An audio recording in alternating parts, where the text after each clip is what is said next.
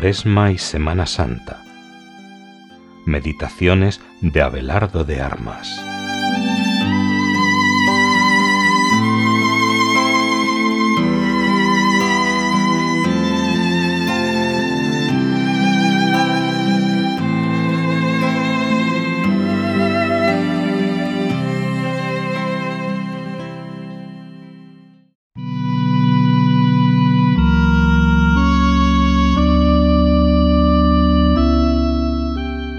Sábado después de ceniza.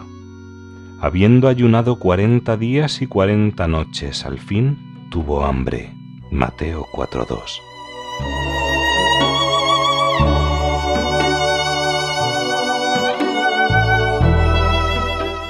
Jesucristo está sufriendo como Mesías, ora como Mesías. Una vez encarnado, en todo se comporta a lo humano Así como el desierto sigue siendo desierto, Él está en su naturaleza sufriendo el calor y el frío del desierto, la aridez del desierto, el hambre, el morar entre fieras. Y esto que tiene en su exterior es signo de lo que tiene por dentro. Tuvo hambre, era lógico, la tentación comienza primero en la persona, el tentador está acechando. Y así que ve la ocasión, viene y viene a hurgar sobre algo que tú ya tenías antes. En este caso, el hambre material.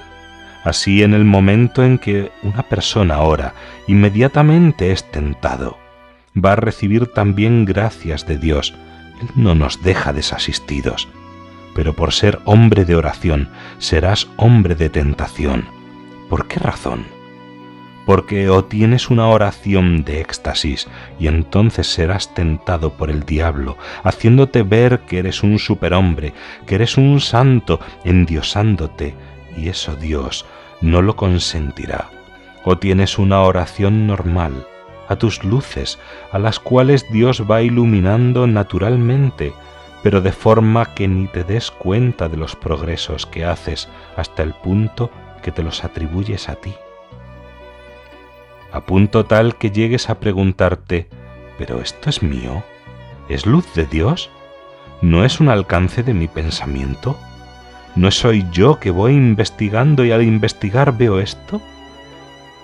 Por eso, todo lo que tú investigues y todo lo que se te ocurra, humildemente debes ponerlo al juicio del magisterio, en nuestro caso, al juicio de nuestro director espiritual has de ser tentado, forzosamente has de ser tentado. Y aquí la primera de las tentaciones es que las piedras se conviertan en pan, es decir, en el momento en tu vida se reduce a pobreza, en que empieces a sentir el mordisco de la pobreza. Juan Pablo II. Que no solamente es pobreza física, que tus alimentos estén mal guisados o que vivas con menos recursos materiales que otros, que no tengo un coche como el de los demás o un ordenador como el que está ya teniendo todo el mundo, o un equipo estéreo, sino la pobreza que nace de mi propio yo, de mis limitaciones de orden espiritual, de mis pocos alcances intelectuales. Cuando me veo pobre así, entonces el tentador viene y me dice, pues di que estas piedras se conviertan en panes. ¿Qué pobreza siente Jesús? Siente hambre. Jesús, en esos días en el desierto, ¿no está viendo el mundo? En pecado, desconocedor de la compasión en la estructura de esclavitud. Con su inteligencia humana ve ese mundo que le rodea, pero con su inteligencia divina está viendo la totalidad de los siglos. Y podría ocurrírsele con su inteligencia humana convertir al género humano en santos, el deseo que tiene de que todos los hombres amen al Padre. ¿No podría sentir la tentación de realizarlo? Tiene poder para convertir a todos los hombres, pero no lo hace así. No se deja vencer por esa tentación. La contestación que da es poner lo sobrenatural por encima de lo natural no de solo pan viva el hombre, sino de toda palabra que sale de la boca de Dios.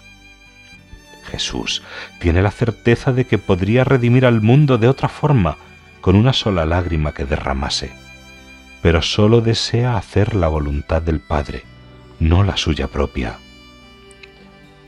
Falla Satanás en la primera tentación porque Jesús pone lo sobrenatural sobre lo humano.